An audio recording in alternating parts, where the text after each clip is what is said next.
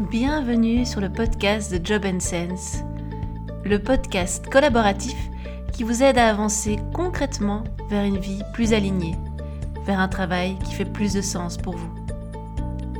Chaque semaine, un coach ou un expert différent se présentera et vous partagera ensuite un exercice pratique à mettre en place. Nous aborderons dans ce podcast des thèmes comme la créativité, la connaissance de soi, la motivation, l'énergie, la gestion du stress, du temps et bien d'autres sujets. Osez faire un petit pas chaque semaine, c'est ce que vous propose ce podcast. Alors en avant pour l'épisode du jour. Je te fais juste un petit message avant de lancer l'épisode pour te prévenir que du 18 au 22 octobre se tiendra le premier salon de la transition professionnelle, organisé par Job Sense et en collaboration avec la SBL Inspire-moi un métier. Il aura lieu sous format virtuel et il sera tout à fait gratuit pour que tu puisses facilement y assister. Le salon, c'est plus de 30 conférences, 3 tables rondes de témoignages inspirants et une centaine de propositions de rendez-vous individuels. C'est un projet longuement mûri de mon côté, qui voit le jour et qui, j'espère, te permettra de faire un pas vers un job qui fait plus de sens pour toi. Si cela te tente, n'hésite pas à t'inscrire dès maintenant sur le site de Job Sense et à en parler au plus de gens autour de toi. Merci d'avance. Aujourd'hui, on a la chance d'entendre un épisode présenté par Gina Salazar. Gina, vous aurez aussi la chance de la rencontrer au Salon de la transition professionnelle du 18 au 22 octobre 2021. Elle sera présente toute la semaine et vous proposera de prendre euh, des rendez-vous individuels avec elle. Elle sera aussi là le mercredi 20 octobre. Elle présentera une conférence sur le job crafting. Façonner son job sans changer de job. C'est tout un thème et c'est aussi le thème de cet épisode qui arrive. Bonne écoute. Bonjour, je m'appelle Gina Salazar, je suis coach certifiée, praticienne en programmation neurolinguistique spécialiste en réorientation de carrière, transition professionnelle et relation à l'argent. Je suis aussi job coach d'un programme spécifique auquel je tiens beaucoup et qui aide les chercheurs d'emploi à Bruxelles. Mais avant d'être coach, j'ai eu un parcours de 20 ans dans l'architecture, plus spécifiquement dans la rénovation d'intérieur, la gestion de projets et l'investissement immobilier.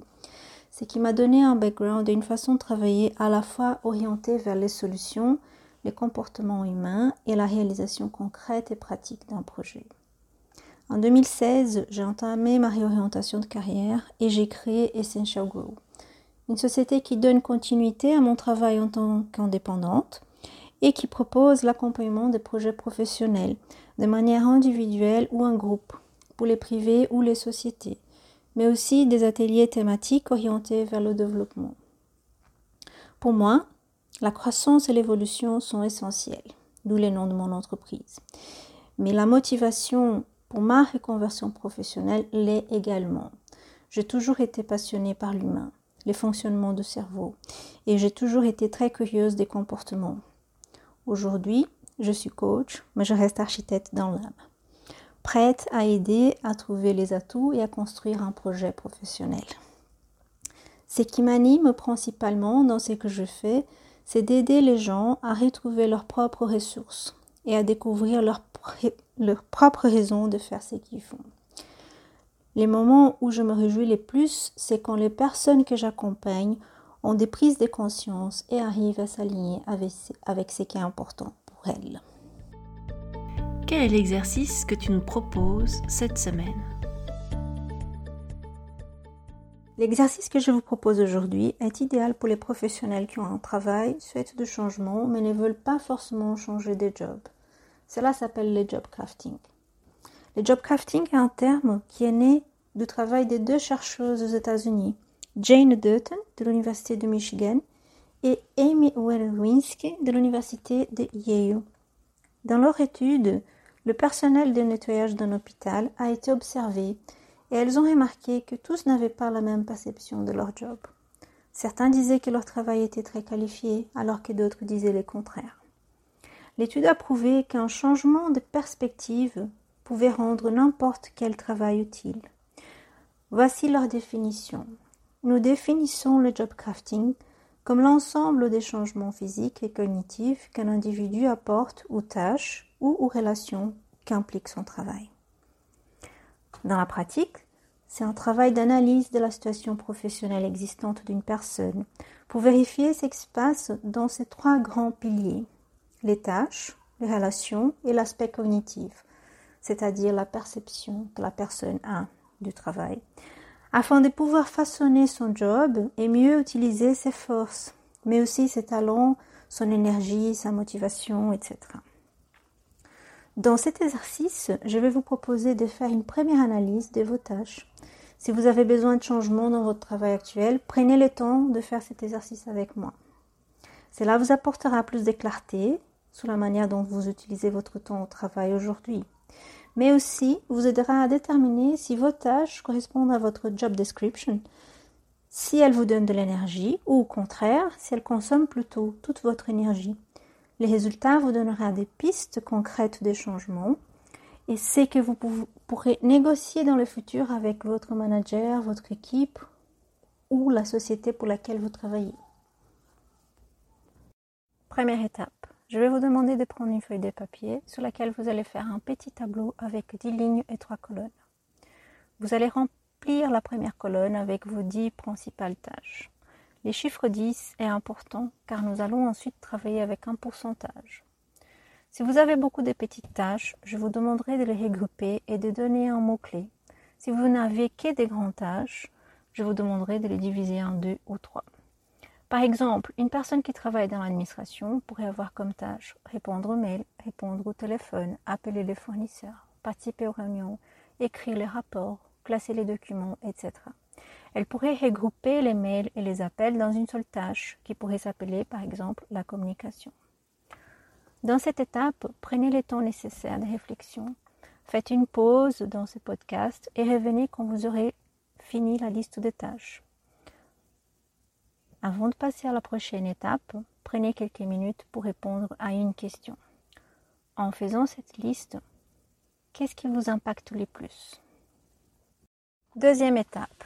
Maintenant que vous avez vos dix tâches principales, dans la deuxième colonne, je vais vous demander d'évaluer si c'est une petite, moyenne ou grande tâche par rapport au temps que vous dédiez à cela dans une semaine de travail.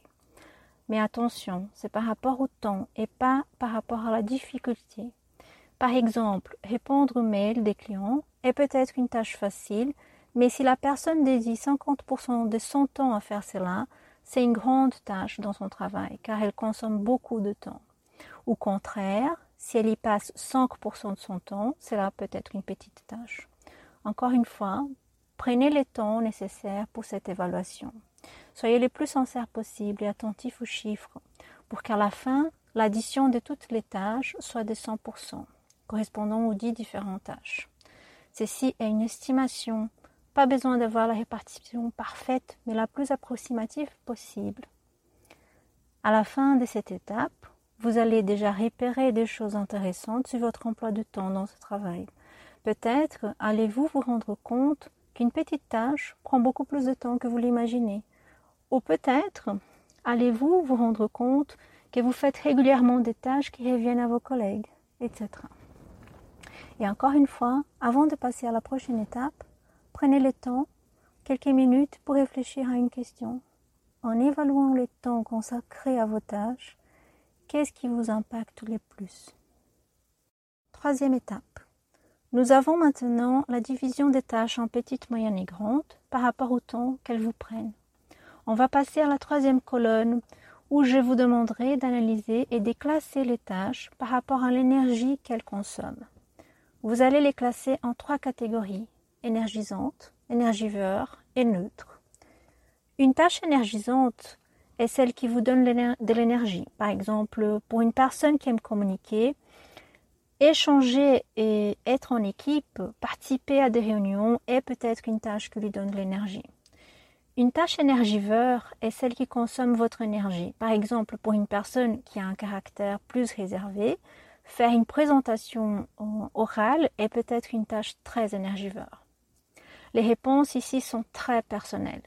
Les tâches neutres sont celles qui ne vous donnent pas de l'énergie, mais ne consomment pas en trop non plus. Dans cette colonne, classez avec un plus les énergisantes, avec un moins les énergivores et avec un N les neutres. Et encore une fois, prenez le temps de vous poser la question. Qu'est-ce qui vous impacte le plus dans ces réponses? Voilà, félicitations, vous avez réalisé la première partie de votre job crafting, qui est l'analyse des tâches. Pour certains, cela a été facile, pour d'autres plutôt difficile mais il est certain que cet exercice va déjà apporter quelques réponses et pistes d'action. Il faut savoir qu'un travail avec des tâches 100% énergisantes est plutôt rare. Par contre, un travail avec 70 ou 80% de tâches énergivores est plutôt commun et gère beaucoup d'insatisfaction. Si cela est votre cas et si vous voulez absolument garder ce travail, il faudrait repenser au moyen de réduire des tâches énergivores et d'augmenter les énergisantes. Si vous arrivez à 70 ou 80% de tâches énergisantes, c'est déjà très bien. Je vous propose de répondre encore à ces questions. Qu'est-ce qui attire votre attention dans votre tableau d'analyse? Qu'est-ce qui peut être changé? Est-ce que cela est aligné avec les objectifs de la société? Y a-t-il un moyen de réduire les tâches énergivores? Y a-t-il quelqu'un dans votre équipe qui serait heureux de reprendre ou, ou d'échanger des tâches avec vous? Et donc concrètement, qu'est-ce que tu attends de nous? Concrètement, je vous invite à réécrire votre job description d'après votre analyse et vos réponses dans ce premier exercice. Je vous invite aussi à être proactive. Dans le job crafting, pour les changements concrets, vous allez avoir besoin de votre manager de votre équipe. Ceci n'est pas un travail qui se fait seul.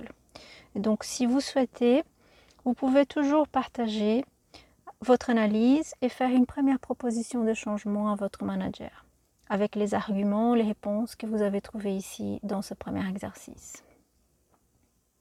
J'espère que ce podcast pourra vous aider à commencer à prendre votre job en main et à mieux vous sentir dans votre travail ou à, rendre, ou à le rendre plus motivant. Merci et à la prochaine. C'est déjà la fin de cet épisode. N'oublie pas que l'on se retrouve vendredi sur les réseaux sociaux pour que tu nous donnes ton impression sur l'exercice de cette semaine. Et si tu penses que ce podcast pourrait être utile à d'autres personnes, n'hésite pas à le partager autour de toi et à nous laisser ton avis sur Apple Podcast. Cela nous aide beaucoup. Merci beaucoup pour ton écoute et à vendredi